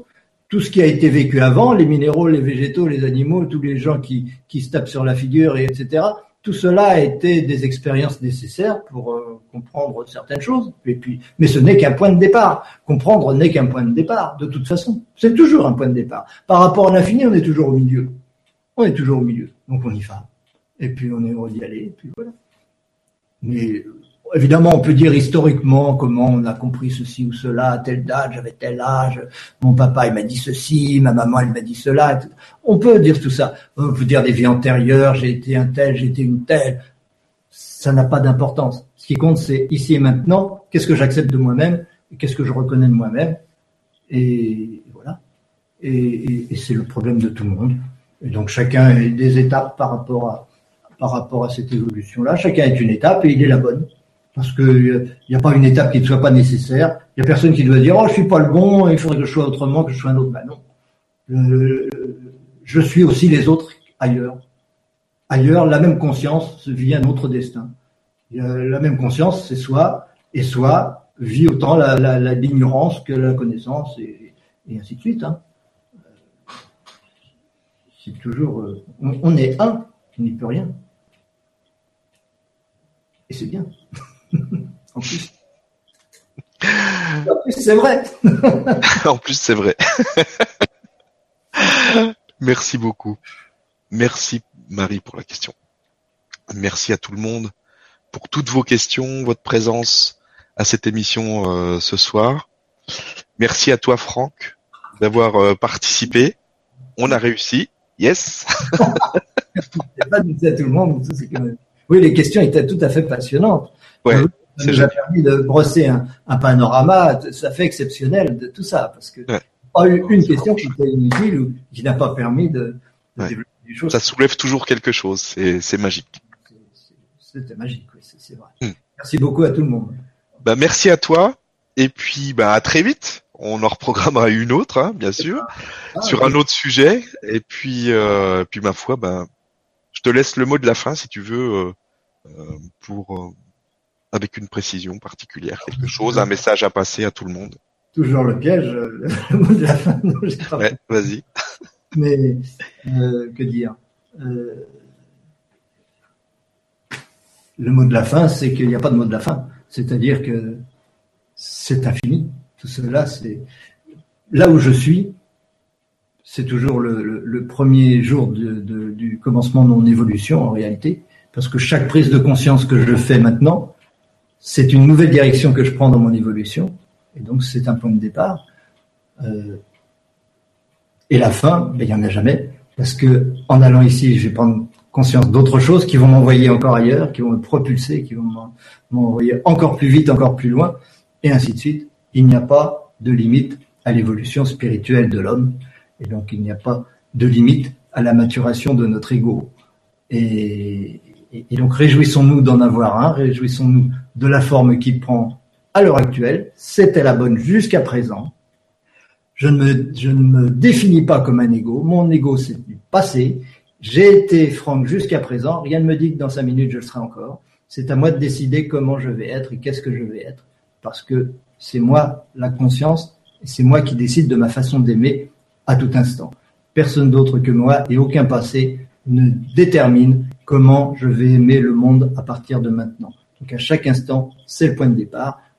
Et je souhaite à tout le monde de ressentir au fond de son cœur cette capacité, cette liberté, cette capacité de création permanente qui est éternelle. Merci beaucoup. au revoir.